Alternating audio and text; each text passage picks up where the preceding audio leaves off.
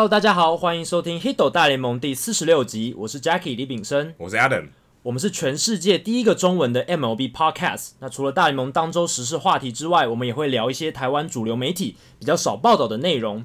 那另外有机会的话，我们也会邀请台湾熟知大联盟或棒球的记者、专家，有特殊专长或经历的听众朋友，一起上节目畅聊独家观点。而且休赛季期间，我们也不打烊哦。就像我们今天，我跟 Adam 要继续我们呃我们之间在聊的话题，这些休赛季的话题，对，休赛季的话题。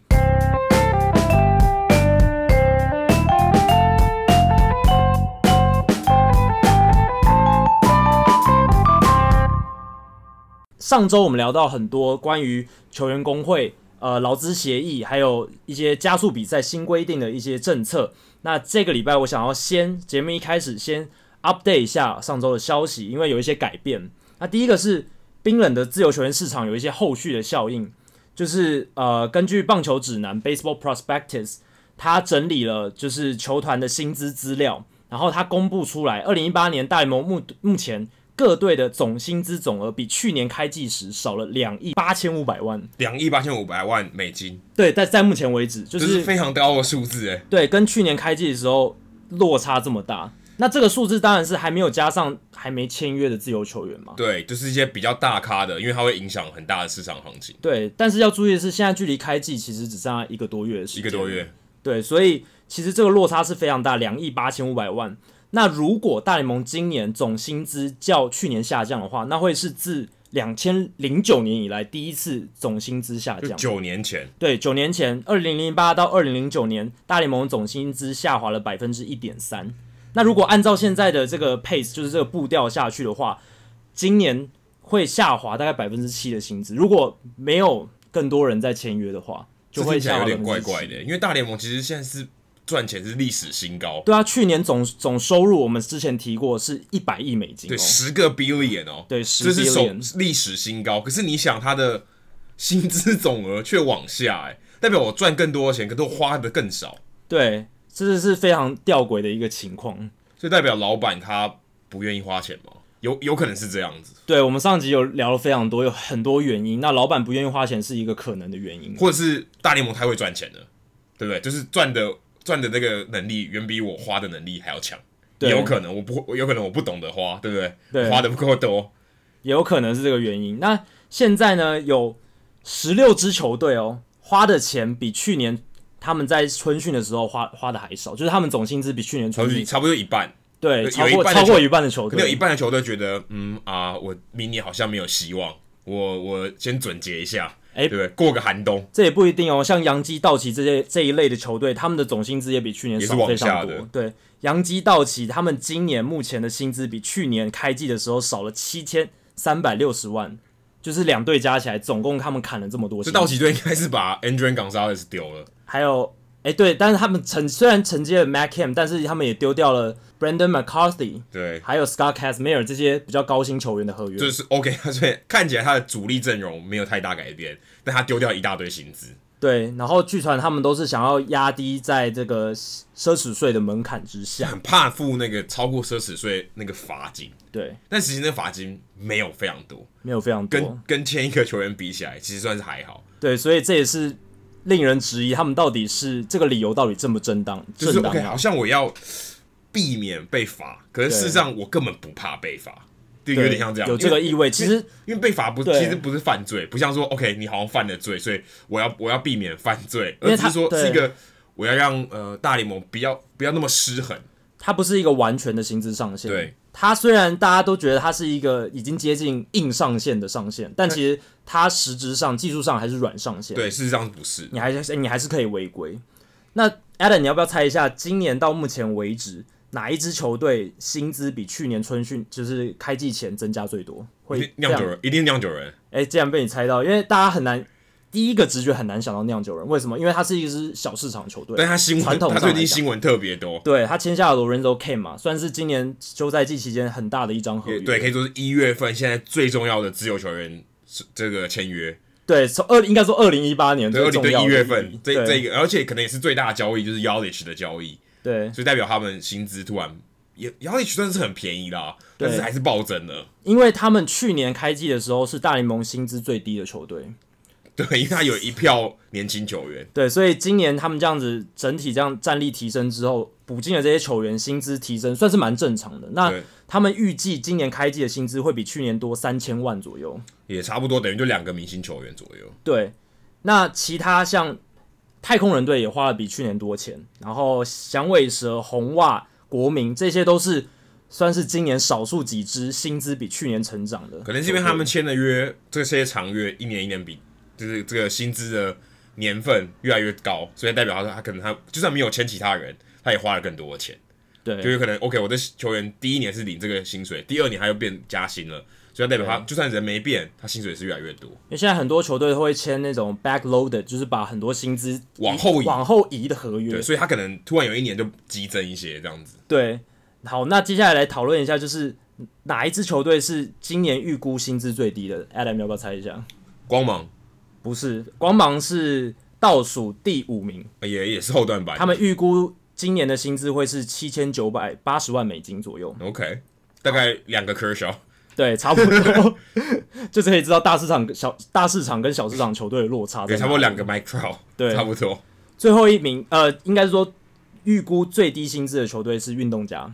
哦，OK，这很合理啊。对，可是很多人会猜马林鱼啊，但马林鱼不是。马林鱼是倒数第六名哦，哦，因为陈伟英，对，因为陈伟英的合约，陈伟英砍掉，我保证他比运动家还少。哎、欸，还没有，还没有啊？对，他们今年预估的薪资大概是八千多万左右。对，如果砍掉陈伟英是一千六百万左右。对，差不多。还没有哦，因为运动家今年推估的薪资是五千八百二十万美金。哇，天哪，那真的差太多，非常低，已经快接近当年太空人队在谈的时候的。薪资 就是 OK，谈到最低。对，那运动家感觉没有在谈呢。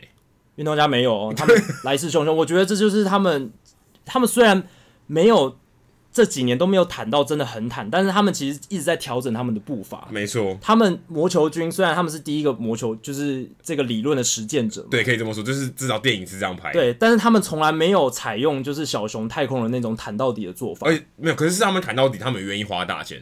运动家是。完全没有在花大钱，没错，他们都是透过交易把新秀换出去。现其实，二零一四年大家如果还记得的话，他们其实是算是美联西区最强的球队，然后冲击季后赛，那时候还季中做了两笔非常大的交易，把 Samardzija 跟 Lester 都弄到运动家，然后还用 Addison Russell 也是，呃，对，就把交易出去，对 Addison Russell 换换换到 Samardzija 嘛，对。对，所以他们其实当年是战力非常强的球队，就跟太空人比起来，对啊，其实也才四年前而已嘛，没有很久。其实运动家的做法其实是我觉得算是比较中庸一点，他们没有像太空人小熊那么极端，但是他们也没有那个财力像洋基道奇，就是他们传统啊，他们没有刻意谈，对他们都没有刻意谈，就是就是跟那个 Brad Pitt 在电影里面讲的一样，他就是 fifty of fifty feet of the crab，在那个在那个粪坑之下的球队。那给大家一个脉络，就是当年太空人谈的有多彻底。他们二零一四年的团队薪资是四千四百五十万。OK，这比运动家刚刚那个五千多万还要低，还要低。而且这还不是最低的哦，他们二零一三年薪资最低的时候只有两千六百万。我猜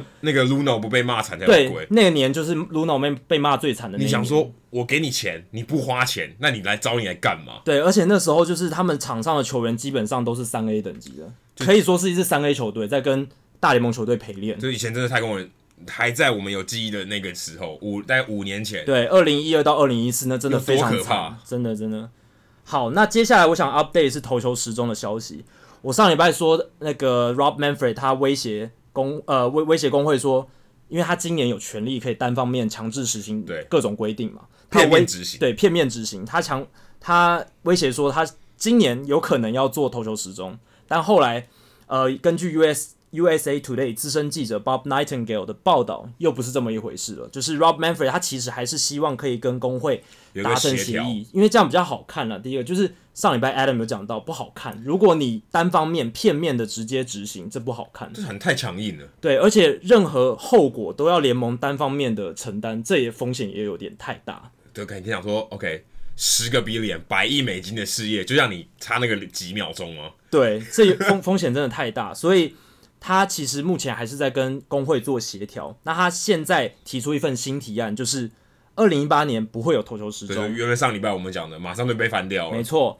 那他说他他跟工会说，如果你们二零一八年比赛时间能够压低在两小时五十五分钟以下，也就是跟二零一五年的水准差不多，那二零一九年大联盟官方这边也不会要求工会要执行投球时钟，还有其他相关规定。我觉得这个数字好微妙哦，说两个小时五十五分钟，那我今天刚好五十六。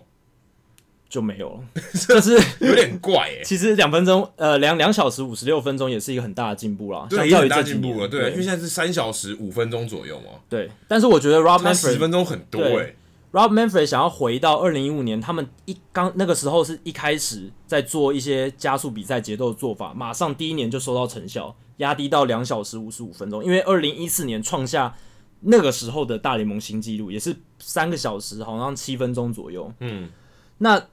因为二零一五年的成效有显显露出来，所以我觉得 Rob Manfred 他这个时候这个两小时五五十五分钟的设定，就是想说，如果我们能回到当时的水准，然后能够有这个进步的前景的话，我们再来谈。那可能会把弹力球收回去吗？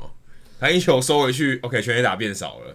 弹力球我觉得是增增加比赛时间一个很大的因素。对，哎、欸欸，我今天让你全垒打出去，就少一个出局数，哎，没错啊，我就少一个制造出局数，我觉得我就是要把。五十四个出局数，两边二七，有可能不到五十四啊，但是就是要把那出局数消耗完嘛。按、啊、你今天给他弹力球，你消耗的几率，消耗一个出局数，我几率就变低了，那我就时间就变拉长。对，而且不知道有多少大局是因为弹力球而起的。就坦白说，我们也只是猜测，但是但是你真的不能不怀疑有一些操作的痕迹。有很多实证，其实有一些呃独立的研究团队的实证都已经显露出，其实球有改球有改变，只是。这个改变是在大联盟的规范里面的，但是还在误差里面。很多专家都觉得大联盟的官官方的球的标准规格其实太松了，所以如果你把误差范围太大，误差范围太大，你如果把球调到比较宽松的那一边的话，就会出现现在这样的情况，就只差一点点。对于球员来讲，飞出去的距离可能就差很多。没错，就像你想，哎，今天 Coors Field 坦白说，高度跟湿度也没有比平地。差太多，在人还是可以接受的范围内，其实你感受不太出来，空气稀薄一点。可是你看球的飞行的距离就差非常非常多，就差非常多，对啊。所以你在球上面做一些很小的跟动，你可以造成可能全垒打球多飞好几英尺，就足就足以飞出全垒打墙了。而且很多专家会这么指证莉莉的说，应该就是球的问题，是因为小联盟。他们的全垒打的比例没有增加。对，因为如果你想球好，假设球员的 power 变大，对，如果球员都变厉害的话，那是不是小联盟也要改变？就是还有一个渐进式，就小联盟也开始慢慢哎、欸，大家开始不论是吃禁药还是什么，对，是它至少是一个循序渐进的过程吧，不会说哎、欸，突然到大联盟就，突然大家都那么厉害，对，对，小联盟反正大家没事，那有点怪怪，因为小联盟的球还是维持原来，他们大联盟跟小联盟的球用球是不一样的，对，一个是哥斯达黎加做的，一个是中国大陆做的，没错，OK。那个误差就在那里，这就是一个比较点了。对，那 OK，那球员基本上不变嘛，就是这些人，就三三 A 上去的，哎、欸，突然就会打，全垒打突然变多，这没道理嘛？对啊，而且照理来说，大联盟投手比较强，球速比较快，变化球比较犀利，怎么会突然全垒打就打的比较多？这就是一个可以质疑的点。那接下来最后一个我们想要 update 是。球员工会在最新加速比赛协商中有提出一个很有趣的提案，他想要重新启用七零年代盛行的牛棚车 （bullpen cart） 的的这个想法，引发了蛮多关注的。因为现在你想说他可能。觉得牛棚投手从牛棚跑出来，因为他大部分在外野嘛，对，绝大多数在外野，而且可能是外野最深处，有些是在边界旁边，嗯、像运动家，像巨人队的主场在边界旁边，跑进来比较近一点，都是要花时间的。对，你从外野跑进来，有些投手会用走的，不一定用跑的。对，如果换局，他就慢慢走。如果今天他是中间的话，哎、欸，可能也不一定哦，有可能我要争取时间，我慢一点，对不对？对，但是这个时间就可能就一分钟吧，但他就是要省这个时间。不过。有些人，有些专家也觉得，其实那根本省不了什多少时间啊，因为 bullpen car 就是牛棚车，以前是用高尔夫球车改良的嘛，那其实那个速度不快，而且你也不能快，对啊，快很危险。野手的跑跑的速度基本上跟他差不多，然后其实那个很多人都觉得这只是一个小花招啦，就只是一个工会提出来一个，哎、欸，可是他们很重要的有做研案，据说是有做研究，这不是一个搞笑的提案。虽然我们看到很多媒体觉得。哎、欸，大家还蛮期待，又有一些噱头，有一些噱头，是画面上、视觉上，甚至行销策略上有一些噱头，但是实实质的帮助也有些人觉得没什么，少。对，实质帮助。也有人说，那你干脆外野三个野手跑上去的时候，也全部给我用车子载，对啊，对，因为很也很远嘛，对啊，那为什么？你要节省时间？那就多一点车好了，对不对？全部人都用送上去的，就变得有点奇怪，有点无聊了啦。对，但是有一些噱头啦，有些我觉得对，从这个市场行销的角度，有一些噱头，因为当年有很多牛棚车是非常奇特的。那讲到当年的事情，我们还是要请到我们呃 Hito 大联盟的御用棒球考古的专家郑英大侠。然后我们现在就要跟郑英大侠做一个连线，请他跟我们分享关于牛棚车的一些历史跟演进。好，Hello 大侠，呃，Hello，呃，Jacky，Hello Adam，Hello，呃，Hito 大联盟的各位听众朋友，大家好，我是郑英大侠，大家好。好，那我们今天邀请大侠来，就是要跟我们听众朋友分享一下牛棚车这个东西它的来历到底是什么，它的演变到后来为什么会没落呢？嗯，呃，关于牛棚车这个部分，因为我我想前两天那个 Adam 跟我联系的时候，他有跟我讲说，因为主要看了我网络上写了一篇那个报道，那其实是一两年前的的旧报道了。那不过那个时候其实我纯粹也是对于牛棚车的东西，就是觉得还蛮有兴趣。那不知道当时大家还记不记得，二零一二年的时候，那个有一支独立联盟的球队，就是那个唐城蚊子队，就是那个对对 Skeeters 对那一支球队，他在二零一零年的时候，他做了两件有趣的事情，第一件大家我想都知道，就是他们说服了那个火箭人 Roger Clemens，哦，就是复出，对对对，投了几场比赛这样子。对，还记得。那当时就是对大家都都都觉得，哎，哇，这个那年纪这么大还能出来投。那另外一件事情，媒体比较没报道，就是他他们在那一年，他们也引进了一台牛棚车。那大家都知道，独立联盟它就是为了要赚钱，所以是希望有这些噱头去吸引更多的这个就是呃观众朋友进场来看球这样子，所以他们就把这个主意动。到就是说已经已经消失很久，大概可能在九零年代左右就已经陆陆续续已经没有人在使用的这个牛棚车，然后再再把它引进来。那这个东西其实说来就是一个很单纯的，大部分我们可以看到的都是一台很像类似高尔夫球车，只是他可能把高尔夫球车的外面车壳他稍微再做一个装饰，可能弄成一顶大的圆球的样子，嗯、或是那个。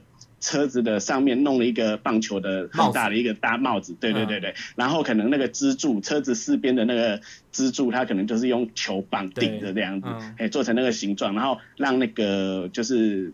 救援投手再从牛，因为大部分以前的牛棚都是在外野，距离其实那个内野有一点距离，嗯，所以他就用这台车子把它，一方面是娱乐效果，那一方面他们是等于把呃救援投手从这个那个牛棚区把它载运到这个投手丘来这样子。那其实我们听这样听起来或者想想想象起来那个画面是很有趣，但是事实上。大家都知道，那个选手大部分都是孔武有力、很高大。那你要他挤挤在一个很 很小的牛棚车里面，其实是有点违和感的。那画面不协调。对，对对，所以我们感觉很有趣。那其实当年就是呃大联盟这边的发想，其实他也是跟 Skeeters 他们这个球队是一样的。他们是希望让球赛可能更有趣，有一些噱头，所以他们就是开始大概在一九五零年代，他们就引进了那个。就是牛棚车这个东西去载去载运这个后援投手。那最早最早牛棚车，呃，据我这边查到资料是一九五零年，就是红人队，红人队他们有引进了，就是大联盟的第一台牛棚车。那它的名字也蛮有趣的，就是它就叫做 Little Red Auto。就是就小小红车，或是对，对，或是小红，大家叫小红也可以。对，对，这就是历史上第一台的牛棚车。那大概在一零一九五零年代，呃，就有出现。那其实它的形式不不单纯是我们刚才聊的，就是说只是一个高尔夫球的形状。事实上，也有人用那个，比如说它像是。一个速克达就是那个小绵羊，然后旁边挂一台那个侧车，嗯，就有点像二次、嗯、二次大战那种作战的车子。那有有让球员坐在那个侧车，然后工作人员是用骑摩托车的方式把它载进来，嗯。那也有一种方式是用真正的车子。那大家可以联想得到，因为。毕竟大联盟它是一个商业的行为，所以它当然也有可能跟车厂去合作，然后去推出，就是用利用呃车厂的这个名义，然后挂一个名字，然后呃他们也资助一个车子当做牛棚车，那一方面也是帮车厂做宣传广广告，达到这个商业的目的。那历史上最有名的真车形式的牛棚车，可能要回溯到一九七二年，洋基队他们跟当时跟尼桑合作，有推出了一个叫做呃 Datsun 一千两百，它是一台双门的小轿车，就把它拿来当呃牛棚车这样子。那它就是一个真真正的车子，只是呃就是你上的这个车，然后外面漆上那个洋基的这个蓝蓝白条纹，一条一条的这样。对，那关于这台车，其实有有一些有趣的东西，就是说呃第一个部分我这边看到就是说有一个就是呃当年精英队的投手有一个叫呃 Mike Flag Flanagan。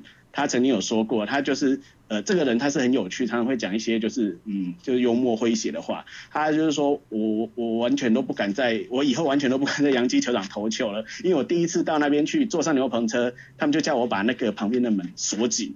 那意思是说，因为洋基的球迷通常都是很疯狂的，所以敌对的投手如果到那边上了牛棚车，要把它锁紧，以防这个球迷会涌过来，就是可能会对这个投手不利之类的。当然就是。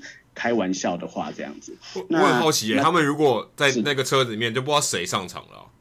是，他如果他如果刚好锁在里面，他就看不到是谁，到底是谁，今天到底是谁走上头，就有惊喜感，对，有点惊喜感，然后开拆福袋的感觉。然 后，开福袋，对，突然就是有谁出来这样子。对对对对对。那呃，关于这台车的部分，那还有一个比较有趣的部分是，当时这个 Datsun 它是它标榜它是一个很省油的车，所以他们在电视的广告上有一个。呃，广告是叫 Day Sun Saves，就是它可以帮你省钱或省油这样子。Oh. 那当时洋基队他们本身他们的一个明星的后援投手有一个叫 Sparky Lyle，他这个很有名，他是一个三届的。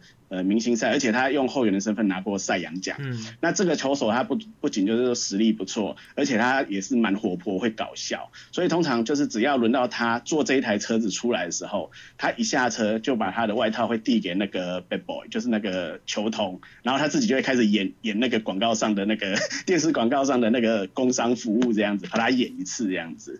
对啊，就是这个车子的话，关于这个这个。部分是还蛮有趣的，然后一直到后来这一台车子，因为他们跟尼桑合作了之后，经过几年的时间，他那个车子坏掉，坏掉原因是因为他们放在仓库里面被那个老鼠咬掉电线，就不能用了，嗯、然后也旧了，他们就改成改跟 Toyota 合作，那 Toyota 呃就是提供他的一台新车，可是问题是这个 Sparky Lyle 有时他下车的时候，他也是一样会。表演那个尼桑的尼桑的那个 Datsun Steps 那个那个广告这样子，就还蛮蛮有趣的，因为他就是没有管他是 Toyota 的新车，他就照样 去做这些旧的这样子，还蛮搞笑的。那关于这个车的部分，其实还有很多趣闻啊。可是我觉得最有趣的是，常常这些嗯牛棚车会被组队拿来做成消遣。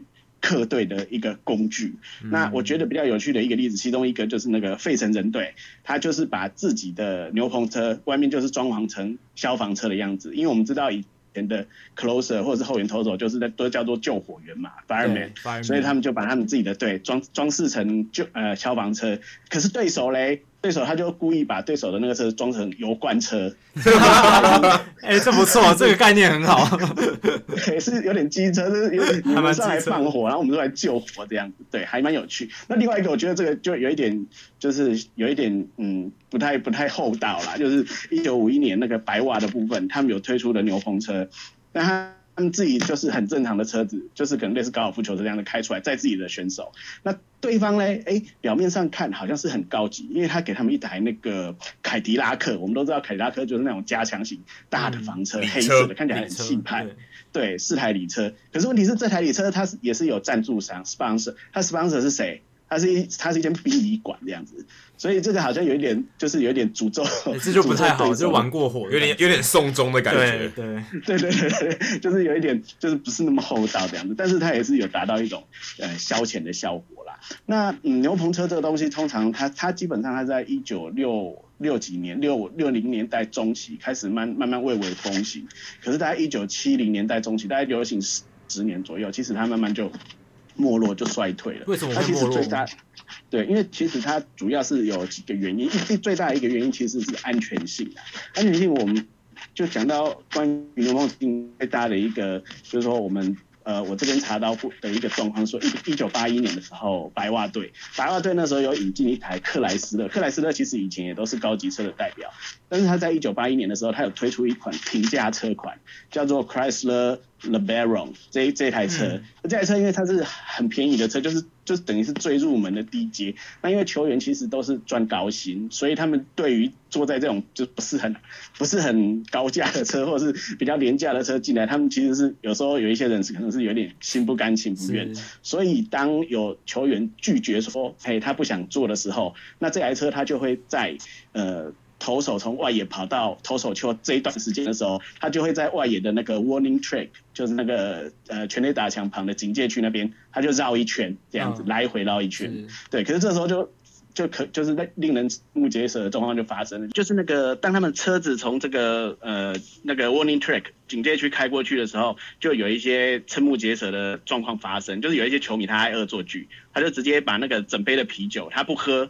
他就往从那个 upper deck，从他的那个顶层的看台直接往下倒，啊、就是直接往那个 牛棚车的身上招呼这样子。嗯、太没道德了。这样来来回回，对对，那这样来来回回一圈，就他就受到很多的这个洗礼这样子。那这个状况还不是一天，他就是已经持续了大概可能一整个月这样子。那最后白花队终于受不了了，因为因为这个车子就是也没有投手也不爱，然后球迷又对他恶作剧。然后他们最后就决定，就是如果以后投手把他，就是投手从牛棚区跑出来的时候，他就让他直接只停在中外野的草皮上，等于说亮相一下，然后可能对赞助商有一点怎么讲，就是有点意思的表示，嗯、对对，有点曝光，然后就就没有办法再把它开来开去或拿来载人。那再过一个球季，这个车子就已经被收起来。那所以，嗯，其实它牛棚车还是有一些所谓安全性，可能就是跟球场的安全可能是。呃，有一些关联的，这是其一。那另外一个跟安全性有关联的是，九六零年代大概末期的时候，某一场比赛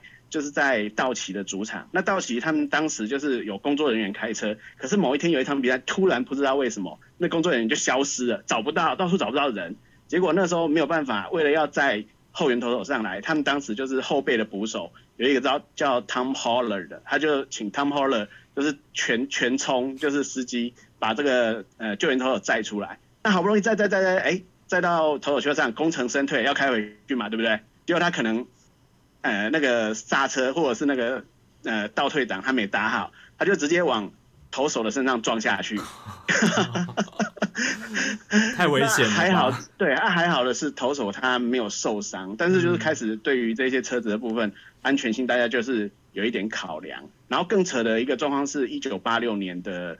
大都会队那个时候，他们那个球季是他们呃队史从以前到现在拿过最多胜一百零八胜的那一年。但那一年我们也知道，他们都拿下了世界大赛冠军。那可能球迷可能是太嗨，他们就是还没有等到世界大赛，他们拿下分区冠军的时候，那球迷就是嗨到爆，所以就是从整个从球场的座位区整个涌到场内。那涌到场内之后。有些人就是哦狂欢啊庆祝啊，可是有些人也是一样恶作剧，他就对着那个 牛棚车就往牛棚车冲过去，然后就跳上去就开始开。那开那个牛棚车我们都知道，他都是开的慢慢的高尔夫球车，而他没有，他们就狂吹那个车，而且那个里面不只是球迷，还包括大都会队的一个。就是 vendor，就是那个卖东西的小贩这样子，都一起工作人员也冲上去，然后就一直超，就就直接把那一台那个牛棚车的引擎给超挂，直接当场就 就直接开坏掉了。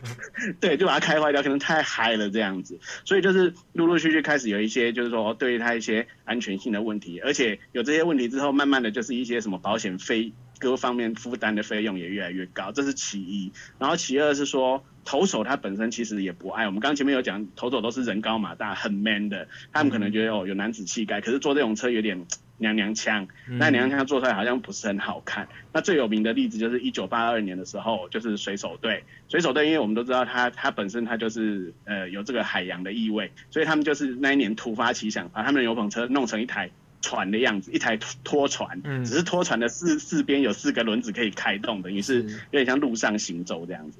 那开进来了之后，就是哎、欸，感觉好像很有趣啊。但是问题是，他们第一天在主场对奥克兰的比赛的时候，开幕的第一天主场比赛，然后就出现状况，因为他们的那个后援投手有一个叫 Bill Caudill，他觉得这个东西不太妥，他就偷偷的把那个钥匙。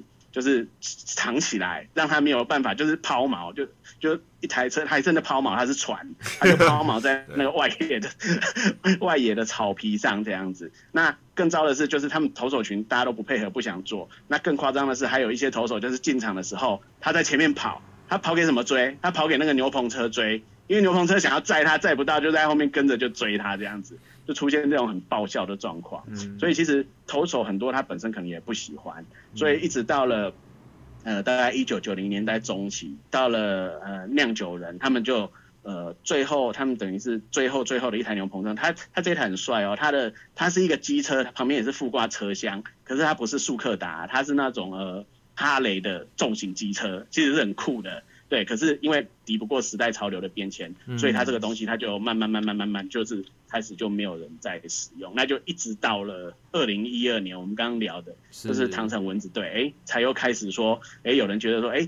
这个比赛看起来好像有这个东西，好像蛮有趣。那事实上，日本职棒也持续一直有这样子的传统，所以呃，到了就是最近几年才开始有人谈论。那一直到今、嗯、最近，大家就知道，就是新闻上大家有讲，可能 大联盟要重新要把牛棚车带回来，就是这个球赛里面。可是目前就是还不确定啊，所以我们要看看就是说后续的发展怎么样。那其实是所有的大联盟投手他都不喜欢用牛棚车吗？其实我想也不尽然，因为毕竟很多球迷小时候他可能长大是球员，小时候是球迷，他觉得这个东西还是蛮有趣的。嗯、像之前那个二零零七年，他帮那个帮那个什么呃帮那个费城人队拿下冠军，有一个叫 Brett Myers，不知道不知道大家还记不记得？他以前是一个先发投手，后来变成乡村歌手了。嗯，变变乡村歌手歌手。然后他零零七年那一年，他刚好他就取代那个 Tom Gordon。他原本就是先发投手嘛，嗯、他那一年他就取代 Tom Gordon，Tom Gordon 就是 D Gordon 的爸爸，爸爸对对，取代他，因为 Tom Gordon 他是后援投手，他受伤了，所以就是 Myers 他就顶一年，顶一年他起来想说，哦，他来当后援投手试试看这样子，那就投的也还不错，然后后来他他那个零九年也是有帮费城人夺冠嘛，那他就曾经讲过，他在转后援投手那年就说，哎、欸。你觉得我如果改成当后援投手，我有没有机会再搭那个牛棚车出场？所以，所以他也是他说，如果可以搭，我也是觉得还蛮酷。他可以坐吉祥物的车了。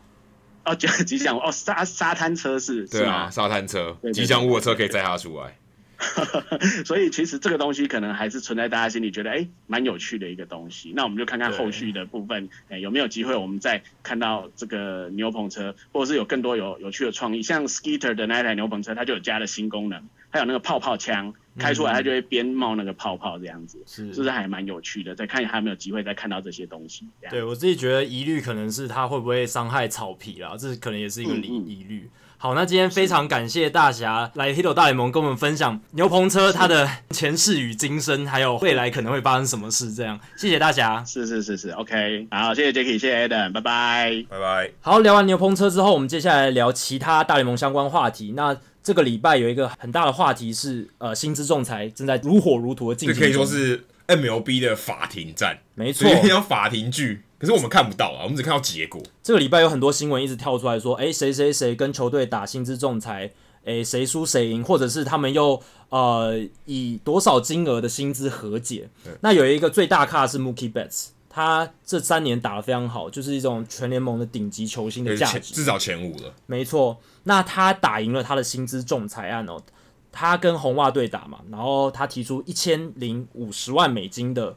这个提案，那红袜队那边是说七百五十万，那差的非常多，差非常多啊，差了三百万美金。结果仲裁庭打出来是，呃，法官给 Mookie Betts。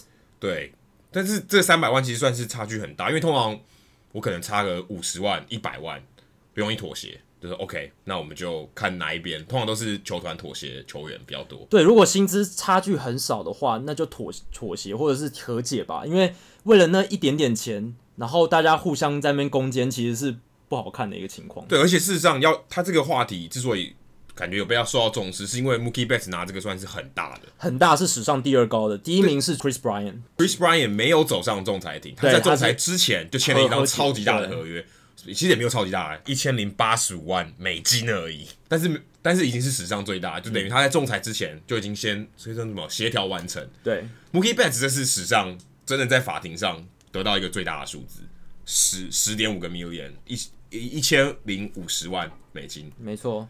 但是这个这个数字就让人觉得，哎、欸，原来他可以赚这么多，而且我们给他搭一些其他的呃这个历史的过往，因为通常这个仲裁，对，这个通常这个仲裁不是说，哎、欸，我今天打多少支全垒打就给我多少钱，嗯，我打击率怎么样就怎么样。那时候是参考的依据，对，不是绝对，对，他不是用算的，对也不是说我给你算，可是他通常会拿什么？拿别人的成绩来跟我比。以前的先例，这个人他拿多少钱？他的等级跟我的成绩差不多，对那我也应该拿跟他差不多的薪水。对他那时候打了三十支全垒打，拿到了五百万美金，那我也要差不多的价值。对，可是你看哦，去前年二零一六年，Manny Machado 他拿仲裁的时候，他要求五百万，那个时候他已经是两个全明星赛的入选，是，而且还拿到两次呃金手套，那个时候他才拿五百万诶、欸，两年前。对啊，而且是攻守俱佳，他其实那个时候就是已经是联盟里顶级球星的价值水准。你想说那个两年前的 Manny Machado 跟两年后的 Mookie Betts 差距差有这么大吗？一倍，啊、一个是五百万，一个是一千零五十万，就是像这样子。法官的意思是说两倍的价值哦，这两个球员的表现水准差了两倍吗？但是你有可能通膨，对吧？有有可能通膨，但通膨率不会这么大吧？可是 Ryan Howard 在二零零八年那时候，那时候他是创下纪录。嗯，二零零八年那下那时候他拿 MVP，Mookie Betts 还没有拿过 MVP，他第二名。他那时候 Ryan Howard 是拿了一千万美金。对，那以当时的薪资水准来讲，非常非常高，而且以薪资仲裁的历史就是非常非常高。他就是其实就是 Mookie Betts 之前一个吧，对，就是等于刷新了 Ryan Howard 这个记录，是一千一千万。所以其实想说他们在打这些薪资仲裁的时候，Ryan Howard 那时候他的 MVP 基本上他完全是。他买方市场，就我听我的，因为我拿 MVP 嘛，还有人比我更好嘛，对不对？可是其实像有些球员是很尴尬的，像去年的 Dellin Betances，哎，他就跟洋基队吵得很凶，对，他要求的钱，洋基队不给他，两边就走上仲裁庭，闹得很难看。而且洋基的总裁 Zach Levine 还跳出来把呃 Betances 骂了一番，他就说。Betances 就不是终结者啊，凭什么拿那么多钱？对，那时候他开五百万，然后洋基队给他三百万，其实跟 Mookie Betts 这个讲起来差两百万，跟 Mookie Betts 差三百万，落差其实也是算有了，也算蛮大的。但是一个是一个是一一个是十 M 对七 N，一个是五 N 对三 N，对，就是还是有程度有落差，程度有差。不过 Betances 他的弱势就是他没有传统数据救援成功的加持，这是一个很大的点。可是你不能不说 Betances 很有价值，他超有价值的，他跟。他我有看一篇文章，他就拿他跟红雀队当时的终结者 Trevor Rosenthal 比较，那他们其实成绩是差不多，就是实质的表现差不多，但是没有救援成功。但是对 Betances 就是没有 Rosenthal 那四十次救援成功，结果他就打不赢薪资仲裁。可这个可是你想说这个位置也不是他排的啊，对啊，不是他排的，他能他他能做就是我上场投出三振，我要解决打者，对，可是。是不是终结者？我没办法控制啊。但是 Zach Levine 会说：“哎、欸，终结者这个位置就是要靠球员他的资历去累积，要靠他的这个表现去争取啊。”可是你不给我，我就那我就损失那两百万。对，从球员角度来讲，就是这个真的不是我能决定的，球团才能、教练团才能决定我要要用什么角色上上上场，因为是总教练决定要怎么用我的嘛。而且 Betances 这我觉得仲裁庭最尴尬的是那个球员要在那边呢、欸。不是说经纪人跟球团那边吵来吵，对，你们自己去弄就好，我球员自己躲在家里，你们吵个结果告诉我就好了，结束。对，就跟 Boras 可能去跟其他人吵，对，但我不知道，没关系。可是仲裁庭是他指着你骂，最尴尬的就是老板当面对跟你说，我要我要老板说我不要帮你加薪，那然后说一直说狂说你坏话，说你做的不好，你有你不是终结者。你危机时候都解决不了打者，哎、这多难听！对啊，在仲裁庭最尴尬的情况就是双方资方劳方各自互相指责，然后互相拿出对各自有利的条件，或是对方不利的条件。资方就会说：“哎、你的救援成功拿那么少，你的控球数字没有那么理想。”然后球员就会说：“哎、你们呃对对待我也没有很好，你们没有正确的使用我什么的。”那最后大家吵得面红耳赤。只为了争，当然一一两百万美金是很大数额，但是以洋基队个这个球团来讲，我觉得算是九牛一毛嘛。为什么不能让球员一点？王建民在二零零八年的时候，那次我觉得蛮夸张，他们只差六十万的。对啊，而且那时候吵得很凶哦。如果大家还记得的话，对，那因为因为台湾新闻的关系，大家会报一些。这个我觉得也是真的蛮夸张，因为就是四百六十万对四百万。杨基你赚这么多钱，连六十万美金都不愿不愿给。而且我记得没有错，杨呃王建民那个时候是拿。赛扬奖第二名，对，然 后我只拿，哎、欸，我开四百六，你给我四百，哦，那六十万你就给我吧，对，对啊，他那时候算是联盟里最顶级的投手，在美东火药库投手，至少在成绩上来讲，对，毋庸置疑是联盟里的顶尖投手。当然，他那时候的四四百万美金的仲裁金额，已经是第一年获得薪资仲裁资格的投手，算是非常高的一个价码，高标准，对，高标准了。不过我觉得以王建民当时的这个在联盟里的地位跟他的表现，四百六十万根本不是什么大大问题，啊，就差六十万。刚刚我们也提了三百万对五百万，跟刚刚 Mookie Betts 的七百五十万对一千零五十万。哎、欸，这个差距比较大吧？但是从球团的角度来讲，他害怕的是设了一个先例，就是我们刚刚讲的，如果今天有另一个球员投出跟王建民差不多的成绩，他就会要求更高的成，一发不可收拾。对，他就会说王建民已经拿了四百六十万，那我加个四百八十万吧，四五百万吧，就会一直往上加。所以从球团的角度来讲，他会一直就是力力争，就是稍微低一点的薪资。可是像今年，我觉得 Mookie Betts 会赢，也跟他市场风向有点关系。因为，因为，因为这个仲裁法官，他，他，我想他一定也知道，现在这个市场对于球员太不利了。这个也，我觉得也是有点帮助，就说，OK，好像提升了球员的价值。如果今天 Mookie Betts 再输，感觉好像对于这个球员的价值，就球员这一方又感觉更不满。对。首先，我我我觉得要先回到，就是要怎么样才能得到薪资仲裁资格？一个球员要先打满三年，至少三年，这个很难呢、欸。因为有时候有些球员他能上大联盟就是不得了的事情了。你要撑在大联盟三年以上，你才能获得加薪的。基本上已经达到平均值。对，前三年都是球团可以决定，我给你多少薪水就给你多少薪水，每年换约的时候。那只有到了第四年，就是你打完满三年之后，第四年你才能获得这个薪资仲裁资资格。那有个例外是，有一个叫 Super Two 的规定，就是算是超级第三年级生，因为他的意思是说，只要你的年资是在打满大联盟两年的球员里面的前百分之二十二，就是你的表你的上场时间。在大联盟名单里面的时间是那一批球员里面的前百分之二十二，你就可以提早获得薪资仲裁资格。资优生啊，对，资优生，就像 Bryce Harper，他就是 Super Two 的球员。Chris Bryant，对，这一类都是。那其实这很很不容易的，你好不容易获得薪资仲裁资格，那球员当然会想说，我一定要好好争取。尤其是比如说像当年的王建民，像 Dellin Bentenses 这一种，其实他表现非常好。那他还希望加薪呢？谁不希望加薪？谁不希望加薪？那回到 Mookie Betts。Mookie Betts 他今年这个案子有趣的点，我觉得是，他其实他的打击数据比二零一六年掉非常多。对，对，我们记得来开季，我们第一集的时候讲，对，选 Mookie Betts，因为他那时候。前一年他三十一轰一百一十三分打点，这是二零一六年啦。我虽然说前一年，那上一季二零一七年的时候，他全垒打数字降到二十四支。呃，以大联盟的这个炮轰的程度来讲，二十四支算有点不及格。而且他打击率也降到只有两成六四，从原本的三成一八。那其实这些传统数字的下降，在仲裁仲裁庭来讲，传统上是很不利的，利因为他等于是成绩上走下坡。对啊。但他金手他有维持住啊，所以但是他 MVP 肯定没有第二名。对，那某某如果可以可以很客观来讲，他表现其实是下滑的。对，要注意一点是，仲裁庭的这些就是法官或者一些判决者，他们大部分都没有棒球背景，他们就是一般的仲裁人员，因为像民事法庭。对，所以他们只能根据就是一些比较片面的数据，比较。比较大方向的数据来做评判，他们很难听得懂那些我们前几周有聊到赛博计量学这一类的东西，所以在这样的情况下，我还蛮讶异，就是 Mookie Betts 在传统数据下滑的情况下，诶、欸，还能得到这么高的仲裁薪资，可能可能把保龄球的奖金也算进去，也有可能。我也觉得这有没有可能是一个风向，是说，哎、欸，渐渐的这些仲裁的仲裁庭的法官，他开始渐渐注意到进阶数据的价值，或者手背贡献的价值。对，守备，对，因为 Mookie Betts 守备是现在是毋庸置疑，是顶尖的啦，这没有什么好说的。可是像 Justin Bour，他也拿，他也薪资仲裁他也赢了，他也赢了，但是他的薪资没有那么高啦。对，但是 OK，他基本上是 One Dimension，他就是就是只有打击。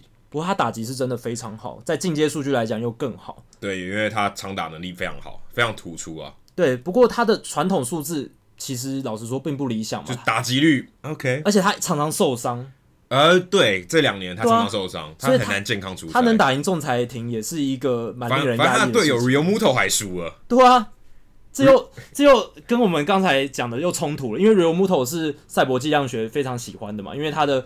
这个接捕技巧很好，对，甚至他可能是现在马林鱼队的一哥，对，而且他是打线一哥啦。现在是，而且他是大联盟可说是跑最快的捕手，他的运动能力有几，手底的，对，有几手底的。所以这样子因素加下来，他反而没打赢仲裁庭，我有点讶异。对，而且可能老板觉得蛮爽的，因为他跟老板一直说：“哎，把我交易出去。”对，等于是在这边就是还他一拳的感觉。对，因为 OK，你没那么好。对，你还在那边跟我吵。不过据说 Realmuto 私底下是也是苦苦哀求，应该不是说苦苦哀求，很生气的想要赶快离开马林鱼，啊。就是 OK，这个环境对他已经来讲没有什么好眷恋了，而且他他也希望到一个有竞争力的球队，这是我觉得是人之常情。人之常情，虽然他没有像 Christian Yelich 这么大胆，或者说明目张胆的在媒体上请经纪人直接在媒体上说我不想再待这支球队了。其实我觉得这是好难看哦，都很难看啊。如果真的以球员的角度或者球团老板，我觉得都就是闹这样台面，让球迷都知道，就已经太离谱了。这是最坏的公关管理示范，我觉得就是 对球队的形象真的是非常差，对球员也不是那么好。但是失败呃，或者说受到最大损害的绝对是球团，而球球迷的感觉一定超差，想说，哎、啊欸，我支持的球员不想待在我支持的球队，这是一个什么样的感觉？感觉非常差，而且甚至有些球迷。感觉差就算了，他甚至为了球员好，他甚至希望他可以出去寻找更好的。这太悲哀了吧？很悲哀啊！所以成全那个球员。对啊，我觉得马林鱼在这样的情况下，他们已经有非常不好的历史了。然后今年又这样子搞，新的管理阶层、呃，经营团队集合他们，我觉得他们当初应该要思考一下，到底接这支球团，他们想要达到的目的是什么？而且他们也要思考这支球队的历史脉络。因为这支球队的历史脉络已经这么差了，然后你进来的时候，你还是要循着这种重大打掉重建的手法，哎、欸，这是也是他们，这其实也是他们传统哦。对 对，你可以这样讲。换了老换了老板，OK，千年传统，对不对？还是一样，但是不好的传统更难更难看，对不对？更难看，更更变本加厉了。其实以现在这种市场的情况来看，它真的太太变本加厉，因为大家都赚钱嘛，你还搞这种东西，不好看了。对。那回到刚才仲裁的话题，还有一个就是很重要的数据，我想跟大家分享的就是薪资仲裁制度从一九七四年开始到现在，截至二月截至到二月四号，总共有五百四十八件仲裁案。那其中老板赢了三百一十二件，占了百分之五十七；球员只赢了两百三十六件，占百分之四十三。所以老板是占上风的，就是从长期的趋势来看，那。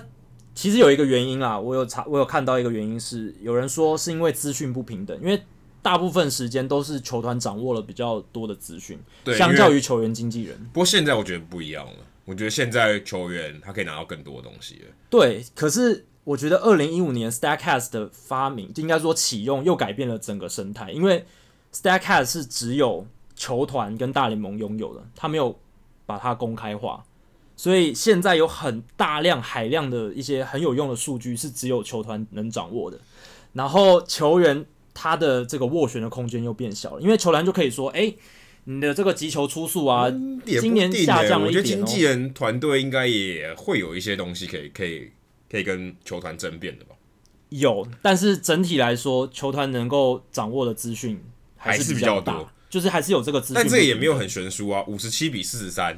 对，是没有到悬殊了，差不多 A 级球队对 B 级球队的胜率嘛，其实还可以啊。而且近年趋势是球员赢了比较多，比较多了，慢慢比较多。但也可能跟风向有点关系。没错，像我看报道里面，Brian Cashman 他刚才提到，我们刚才有提到两个洋基队闹得不好的事情，嗯、可是他认为其实这个没有那么有大影响，就是有可能有 hard feeling，就是觉得往心里去。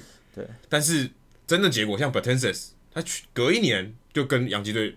搞定了，嗯，就也没有说，哎，再我们再吵一次，对，所以其实也许我们不是球员吧，他们可能觉得在商言商，前一年跟你吵过，床头吵床尾和，对，OK，今年的事留在那，去年的事留在去年，今年就跟我好好谈，哎、欸，今年就和解了嘛，今年就没有走上仲裁庭了。其实我觉得这都是在商言商啦，球团的角度来讲，它其实就是。我们综合我们刚才讲的因素，就是要为自己争取最大的利益。那这些去仲裁庭的这些球团人员，他也是就是奉公行事嘛，就是要听长官的话。哎，你一定要把这个官司打好，不要让我们未来吃越越来越多亏。大家都要有个底线在，对。所以这确实仲仲裁的这个话题，我觉得我们之后可以继续观察下去会有怎么样的。如果你今天我们听众朋友们是攻读法律相关的，也可以给我们一些。哎、欸，指导说民事法庭到底是怎么的，怎么样变的？对啊，我我到底需要哪些技巧？如果你是律师，如果你是球团的代表，你要怎么打赢这场？然后法官通常会采信什么样的证据或者什么样的说法？因为这些东西基本上在媒体上看不太到，很难很难，不会去报道这些细节。但是我们也会蛮好奇的，哎，到底怎么吵？到底怎么判？怎么吵？蛮有趣的。那谈到拿出证据，就要讲到棒球数据。那其实这个礼拜在如果比较 hardcore，就是比较一些数据派球迷的。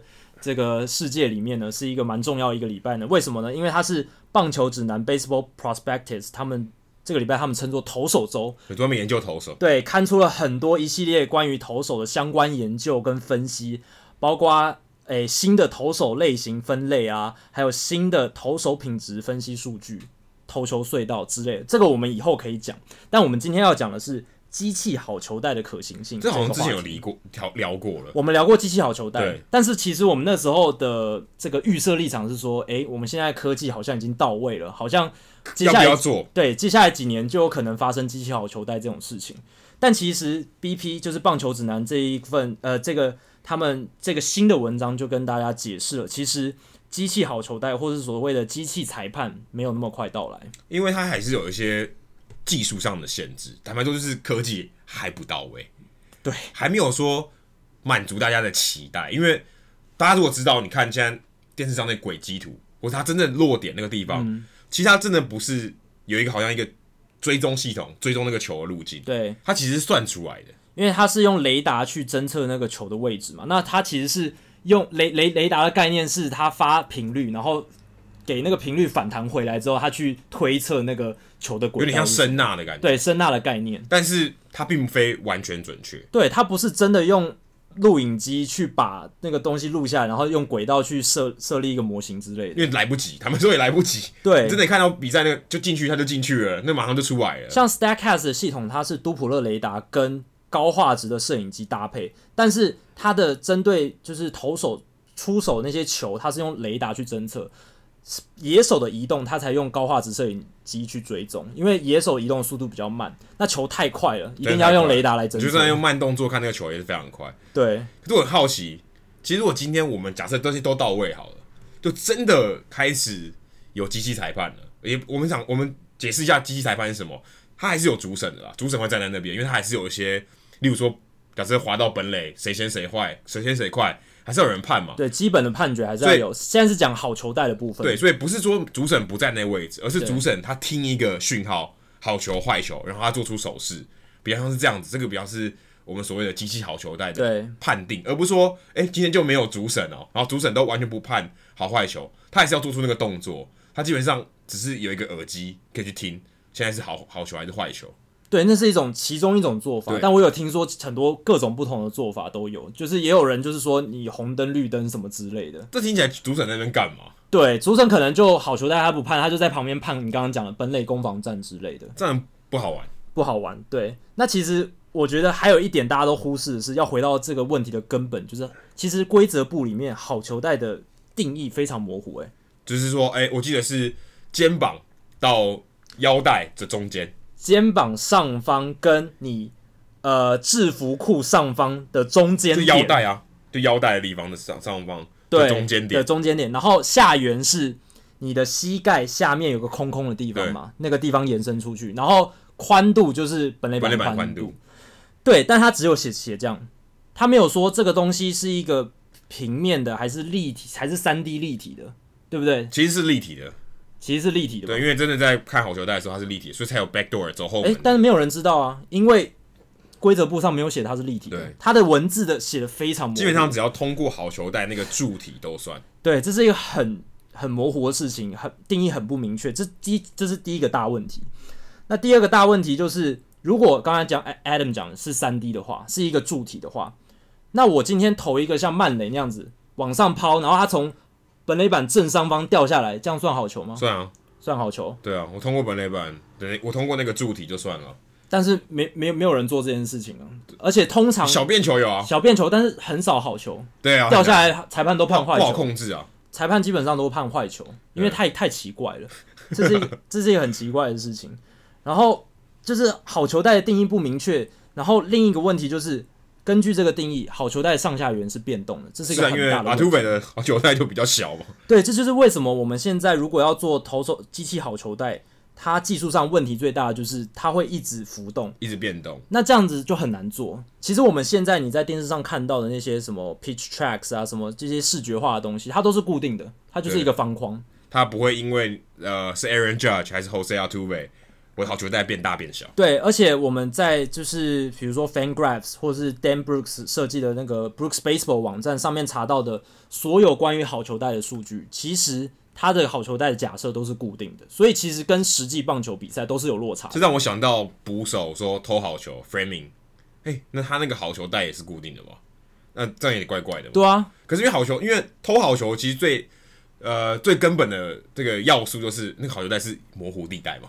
那你看起来好像有，又看起来好像没有，那就让捕手有一些操作的空间，所以它代表它是个模糊地带。可是你今天去评估他偷好球的能力，基本上你是画了一个。实际的好球带，对，让你去评，因为有个评断依据嘛，一个标准。但这个依那那个依据是死的，对，就是是一个固定的好球带。但是事实上，好球带也不是固定的啊。对啊，所以其实为什么我们现在会用这种假设的固定好球带，是因为方便我们做视觉化，方方便我们做分析。不然真的也没办法分析，不然就没办法分析，因为你没办法根据每一个打者，然后说，哎、欸，这个打者前面两球都是这个站这个高度，然后后两球都是哪个高度，不可能，那太复杂了。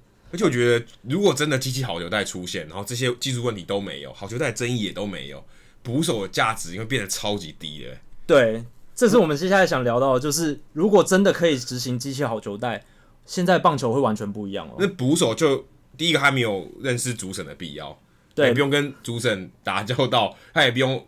知道主审的喜好，对主主审知道主审喜好的这个艺术，这个价值就不见了。然后偷好球 framing 的这个价值也不见了。对，因为呃不需要机器帮机器帮你做了，对，完全不需要。而且有很多我们其实现代棒球运行的一些好球带潜规则，比如说左打者他的好球带是，如果是从投手视角的话是比较偏左的。对，很多外角球他裁判都会判坏球。不是量好球以后，你投一个边边角角，这压在线上的，直接被拉掉。如果你不打的话，哎、欸，其实是相反哦。如果是我们现在棒球运行的规则，应该说现在潜规则是，如果打者球数领先，裁判会比较比较偏打者那一边，他会对，是量好球之后偏向投手啊，不会偏打者，偏打者吗？对，是他比较不会拉拉掉，他很多所以边边角角的球对打者有利，对，他会判坏球。哦、oh，对，然后如果是投手球数领先的话，他会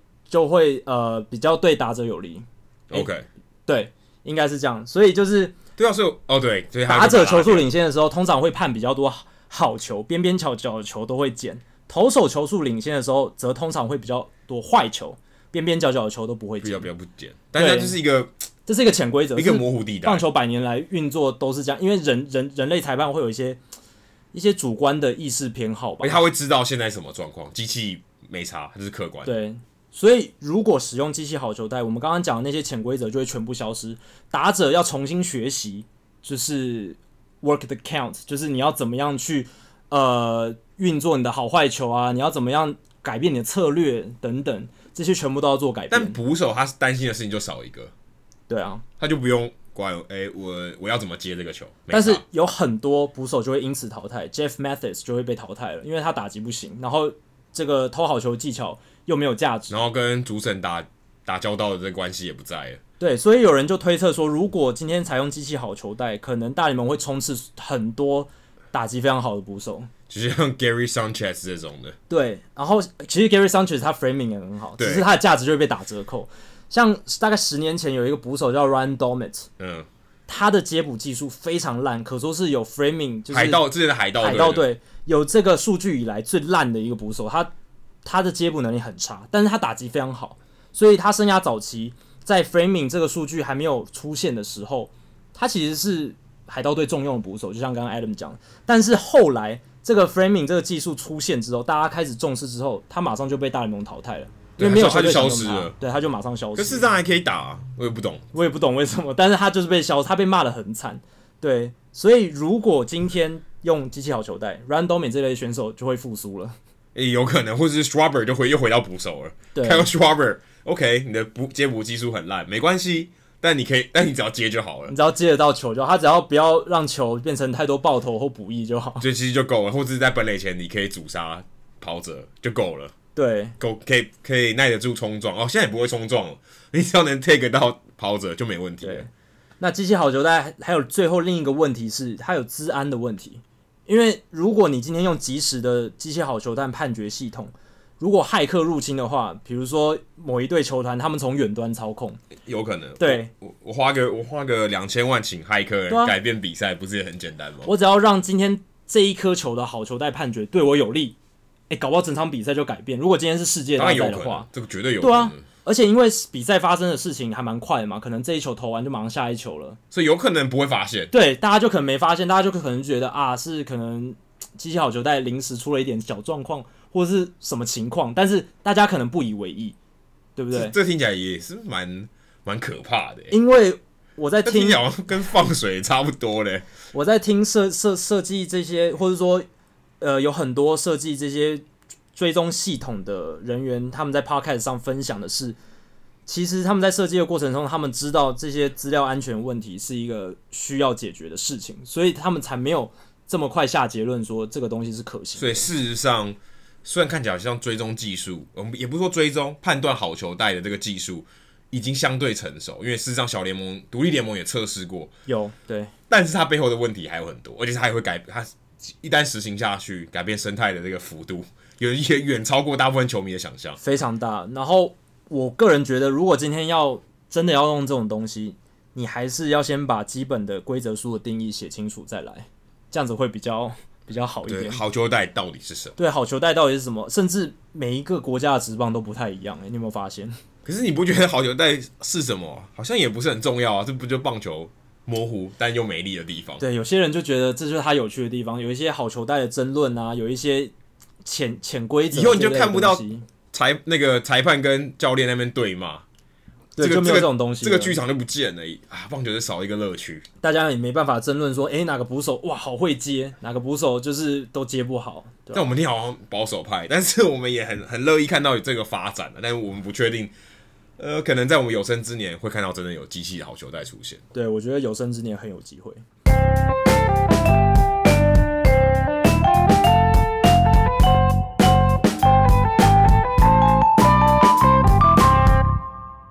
接下来进行本周的人物我来讲单元，Adam 今天要介绍哪一位人物？我们今天讲一样跟 Bullpen Car 牛棚车有关的人物。好啊，来，刚刚刚刚殷大侠有提到说，白袜队其实是第一个采用牛棚车上场的这个球队。那时候第一个载着球员叫做 Mark Rothblatt，他是一个后援投手，因为名副其实他就是牛棚车，一定要是牛棚投手。对，可是这个 idea 当然一开始有说红人队他们先有这个小红车，对，可是他们没有用。但真正大胆启用的其实是白袜队当年的 GM，叫做 Frank Lane，就是巷子那个 Lane。嗯，这个这个人物其实蛮有趣，我也是找资料的时候发现，哦，这个 Lane 先生，巷子先生，蛮有搞头的。他其实做很有趣，他生涯很有趣。他在二战之前，他就当过几支小联盟球队的 GM，哦，所以有经验，有一些经验。然后他去打了二战，再回来，很厉害。他只有报效国家。然后回来以后呢，他就接了呃白袜队的 GM。但他他的这个生涯历史，并不是因为牛棚车帮他添上一笔。他其实他最厉害的不是牛棚车，而是什么呢？他在白袜队七年的这个 GM 的期间，他总共做出两百四十一次交易，平均一年大概有三十五次。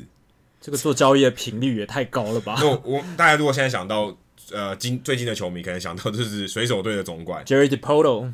他一年，他他在二零一五年九月二十八号上任以来，嗯、到今年八呃二零一八年一月，他总共才做了六十二笔，已经被封为全大联盟最会做交易的总管了。事实上，在这段期间内，第二名的是勇士队，也不过才四十六比，对，也真的没有比 Jerry Depoto 多，跟他差了十十六比之多，所以他其实把第二名远远抛在脑后，遥遥领先。刚刚 Frank Lane 呢，他也不是只有次数多而已，他后来去当了，在五六年，一九五六年，他当了红雀队的 GM，转转队了，对，是转队，也是算是，而且从美联到国联哦，对，可是我觉得这还算高升，因为红红雀队算是比较大的市场球队，球迷基础比较丰厚。那个时候他做了一件多疯狂的事呢？他曾经想要尝试交易 Stan Musial，就是红雀先生，红雀先生。那个时候这个交易好险告吹，他原本要交易给。费城人队换来他们的投手，也是王牌投手 Robin Roberts。哎，可是这件事情，因为他跟电台的这个记者走漏了风声，结果被红雀队的老板 Austin Bush，就是这个 Bush 的 Bush Stadium 那个 Bush 的球团老板，哎、欸，他听到了，他只好插手说：“你不准跟我交易 Musial，不然不行啦，不然 Musial 现在也不会是红雀先生了。啊”可是他他生涯就换过别队的制服。对啊，但是我觉得以 Musial 当时在球队的地位跟他的成绩。我觉得没有必要交易他吧。Musial 是红雀队史上这么丰富的队史最伟大的球员，超过三千安。哦，结果你要想要交易他，你看这个人是不是真的疯了？疯了，我觉得真的疯了。Frank l a n 真的疯了，除非他交易的包裹是真的强到没有办法去争论。他真的是史上最会交易的这个。GM，因为他生涯做过超过四百次交易，名副其实。哎、欸，在要大家知道，交易的定义是不包含自由球员签约，而且那个时代他也没有自由球员，就是 trade，就是 trade。我拿一跟你，我多换一或一换多，是多换多，这种情况才叫 trade，才叫交易。四百多次，对，这不是闹着玩的，他可能平均。每一个礼拜就要发动一次交易，那大家不要觉得交易好像很简单，就是两个球团老板或者是总管这样坐下来说：“哎、欸，我换一个，你换一个，这样子就就结束。”他要考虑合约，要考虑阵容，要考虑整个农场体系这样运作 O 不 OK？而且你要想以前哦，以前只有电话哎，对啊，又不像现在 还给我打电报了，对啊，现在可能简讯就可以沟通一件事情，以前没办法。对，那他可以这么频繁，他总共担任过五个球队的总教，呃，这个 GM 白袜队、刚好红雀队、印第安人队他也待过。还有看那时候堪萨斯运动家队，那时候还是运动家还没搬家的时候，还有密尔瓦基酿酒人队，他从一九四八年一路做到一九七二年，而且他那个年代应该是就是没有没有那个手机也没有网络，没有 BB 扣这种东西的，他可以发动四百次交易，代表他应该常常跟很多不同的 GM 吃晚餐哦，就是要见面聊，对，要见面聊，这个真的也不简单，会到巷子里面聊，不然他们叫 Frank Len。对，好，接下来数据单元，今天 Jackie 要。给我们带来什么样的数据？呃，这个礼拜礼拜一开始，大概那个时间左右，大联盟他们做了一系列呃关于 Tony Gwynn 的一些记录影片，然后像是算他向他致敬回顾了。对，他已经去世三年三四年了，有有一段时间，因为口腔癌过世。对，然后呢，我今天想要跟大家简短分享一下。到底 Tony Gwynn 有多厉害？大家都知道他是三千安级的打者，教室先生，教室先生都在教室队，而且打击率非常高，上垒率非常好，算是上个世代最厉害的安打型选手，可以说是美国的铃木一朗啊。对，他的打击形态蛮类似的。那他到底有多厉害？其实我刚刚讲的那些数据。你都可以说，然后也可以举列举他的上垒率多少啦，或者是他他的安打频率有多高，三振有多少。但是我觉得没有一个能够比我接下来要讲的这些个数据更能显示出他厉害的地方，就是勇士三巨头哪三位？Maddox、Glavin、Smoltz。对，就是九零年代、八零年代末期那时候最庆的三个投手，最厉害的。那其实 Tony Gwynn 的生涯跟他们大部分都重叠，是重叠的，而且他们。几乎都在同分区打球，也，就是在同一个环境里面打球，所以常常常常对到他们这三个人对上 Tony Gwynn，其实都大大的识别。你想说这三个人三振能力还蛮好的哦，还蛮好，尤其是 Smoltz，他三振能力非常优异。Maddox 跟 Glavine 虽然三振能力没有像 Smoltz 那么好，但是他们其实生涯也三振超过两千多次。Maddox 也是超过三千 K 的投手。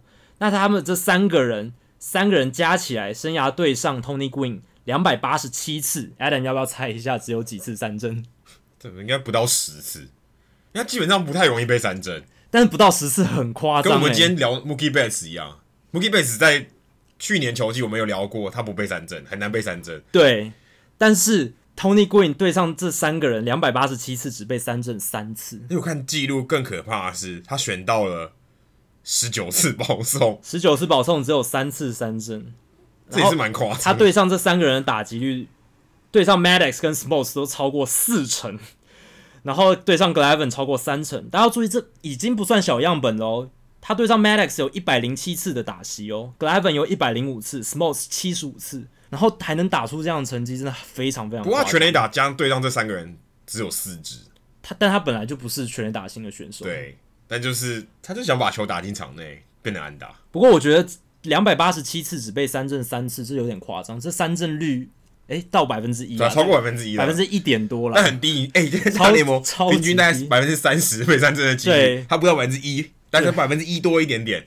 对，所以我觉得从这个数据就可以看出，Tony Gwynn 在那个年代他的主宰力、他的安安打能力到底有多好，然后他究竟有多么不容易被三振，这是受到勇士三巨头盖章认证的。对，三个名人堂级投手，没错，就是还不是三巨头，是三位名人堂级投手。对，这四个人都是名人堂等级，太可怕了！你要对到名人堂投手，还可以有这种成绩，太不简单，不简单，而且是生涯数据哦，还不是一季哦。对。